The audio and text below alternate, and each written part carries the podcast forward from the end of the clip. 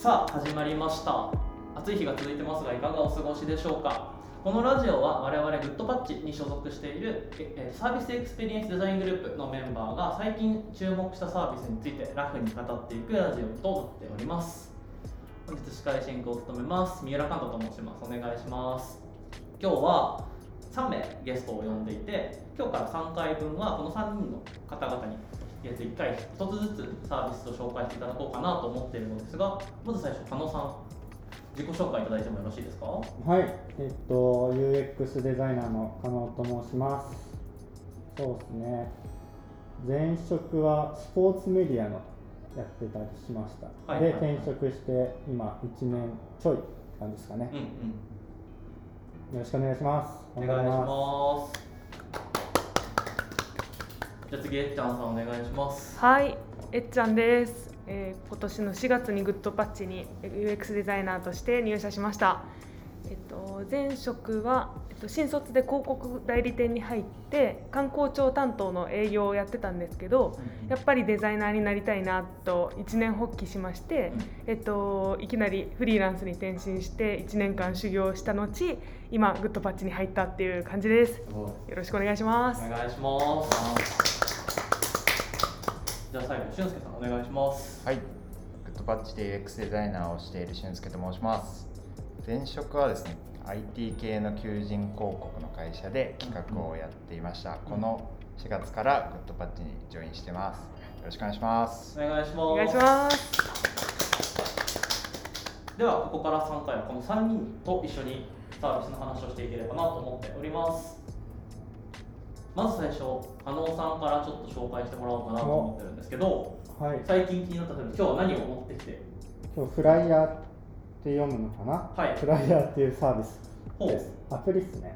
アプリ。使ってんのは。はいはいはいそれフライヤーってのはどういうサービスなんですか？これはなんか世に出てる本のいわゆる要約サービスなんだけど、えー多分変わってんのはちゃんとプロの人が要約しているってへところが多分このサービスの特徴で、はいはいはい、うん、で多分自分は3日か4日に1冊ぐらいその要約を読んでるくらいのペースですごい使ってたりします、結構使ってるんですね。そうですね。10分くらい読めるんです1冊。あ1個の要約がうん。10分ぐらいで、うん、ん。それが読みやすくて、へー。うん、結構風呂で読むんだけど。あえうん。ちょうどその10分っていうのがあのちょうどいい風呂の時間。確かに。ー、なるほど。普段スマホで見てるんですか？スマホだね、へー。確かに。それをプロとかでもどこでも見れるのめちゃくちゃ便利ですうん、うんね、うんうんうん。へー。そうですね。それ最近知ったんですか？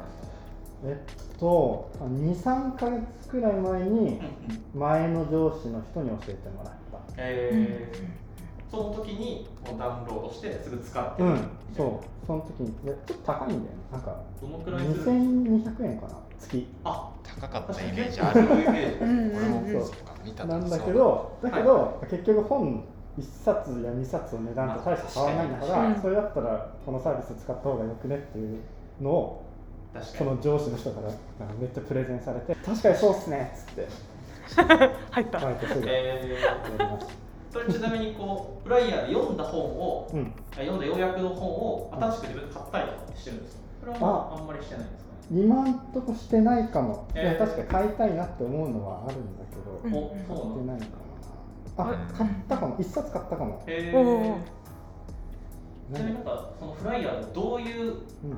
なんかジャンルの本を読むんですか？あそれが多分、うんあの俺がこのサービスを使う理由の大きいところなんだけど、はいはいは普通にあのデザイン系とか、まあ、ちょっとビジネス系の本なら割と今までは本買って読んでたい、んだけど、なんかそれからちょっと外れた自分の視野を広げるような本ってなかなか手出せない。確かに。うん。でそれこそなんだろうな、まあ、1500円とか払ってあんま関係ない本読んであんまり生きたあの自分に還元された感じがしないっていうのはいはいがはい。なんかもったいない感じがしてたんだけど、うんこのフライヤーではまあ10分くらいで自分の今まで大して興味持てなかったものとかうん。直接仕事に生きないだろうって思ったものも読めるっていうのが結構可能的にはあの刺さってるポイント。確かにね。うん確かにそうですね。高いお金払って分厚いの買って前半だけ読んで積んどくみたいなのよくある気そうそうがするよく分からずずっと放置みたいなのよりうは、ん。2000円払月2000円払ってでもそう確かに。興味ない分野。最初の取っかかりとしてはめちゃくちゃいいかもしれないですそうね、そうそう、えー。なんだろうまあ正確に言うと興味はあるんだけど買うほどじゃない本みたいな、はいはいはいはいで例えばお。あの犯罪心理学の本とかって、あのなんか興味はあるけど興味はあるけどなんか買ってまでじゃないみたいな。そういうのを確かに。あのフライヤーで読んだりします。はいなんかちなみにサービスとしてこのフライヤー使っていく中で、なんかこうずっと使い続けたいなと思うポイントとかああったりしますか？あそうっすね。なんか結構頑張ってて、うんうんあの週間ランキングとか毎週出るんですよ。えでその週間ランキングに出てるなんかトップ5の本とかってやっぱり読みたくなる本が多くって、世の中の人が読んでるなんだろうな人気の本とかうんうん。例えば今週だと「週刊超大全」みたいな本で、ほまあ、まだあのカナは読んでないんだけど、うはいはい。まあ早起きして運動して読書とかしてっていいと思っててもなかなかできないっすよねっていう文脈で書かれてる本が今週1位だったらしい。なるほど。そういうのって結構面白いな。確かに面白いですね。そういうところがうん。トピックとして上がってきてそうそうそうそう。のヘッダーだけ見て気になって見てるみたいなのは、きそういうきっかけがあることすら結構いいですもんね。そうなんです。普段本屋では表紙くらいしか見ないのが、うん。取っかかりがそもそもあるから読むきっかけになるみたいなのはすごいなって思います、そうなんですよね。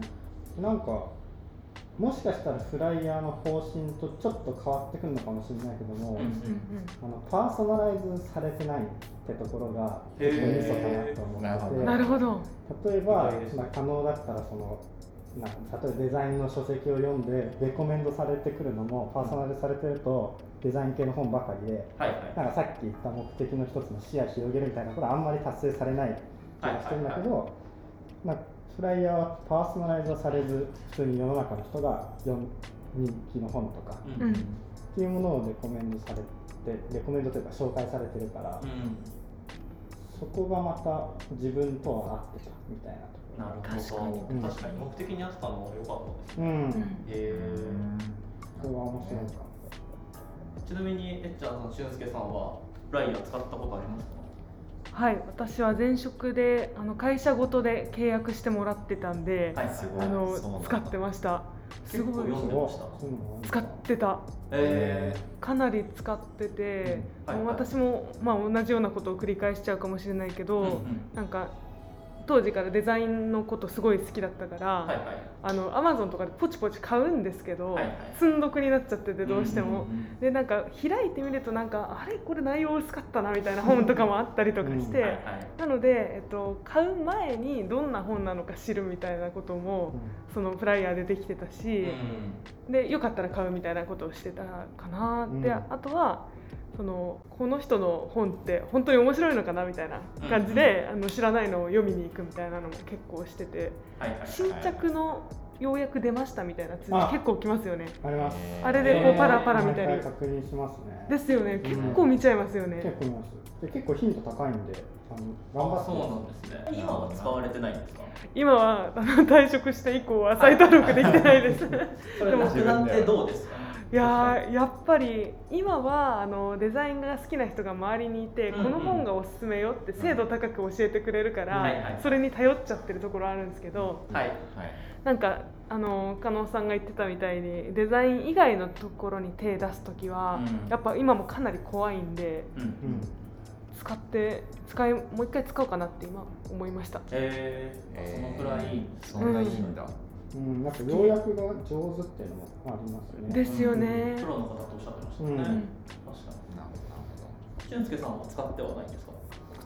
ってないですね。確かになんか今まで何回も見たことはあるんですけど、はいはいはい。登録にはちょっと至らなくて、えでも理由は僕なんかあの思考停止してもう本買うって決めてるんですよ。なるほど。です本読むのめっちゃ早いんですよ僕、うん。ー、なるほど、うん。ていうかなんかそんな多分ちゃんとよ読み切れてないんだけど、はいはいはい。まあ、バーッと読んでみたいなスタイルでやってるんで、うん。そんなにこう自分として必要性を感じなかったんですけど、うん。でもなんか振り返ると忘れちゃってるやつとかを、うん。なんか要約とかで検索するとうん。それが出てくるみたいな なんかそんな感じうん。でやってます。でもまあ登録したらなんか面白そうかなっていうのは加納さんの話聞いたら思いますね。なるほど。確かに。ちゃんとこうスッと読めてうん。サクッと読める方だったら全然いらないかもしれないですけど、うん。こうしっかり読んで中までとか、うんうん。きっかけにってところではすごくいいかもしれないそうですね。うんもともとすごい可能は本読むの苦手で、うんうん。多分そういう人の方がもしかしたら合ってるのかも。しれないですね、なるほど。ありがとうございます。そしたらじゃあ今日はフライヤーのサービスを紹介していただきました。次回はえっちゃんさんと共にラクサスというサービスについてお話していこうかなと思います。お楽しみにしててください。はいこの、えー、とグッドパッチのサービスデザインがいいなと思った方はぜひ SNS などで「ハッシュタググッドパッチのサービスデザイン」とつけて感想などを投稿していただけると嬉しいです。それでは次回またお会いしましょう。ありがとうございました。ました。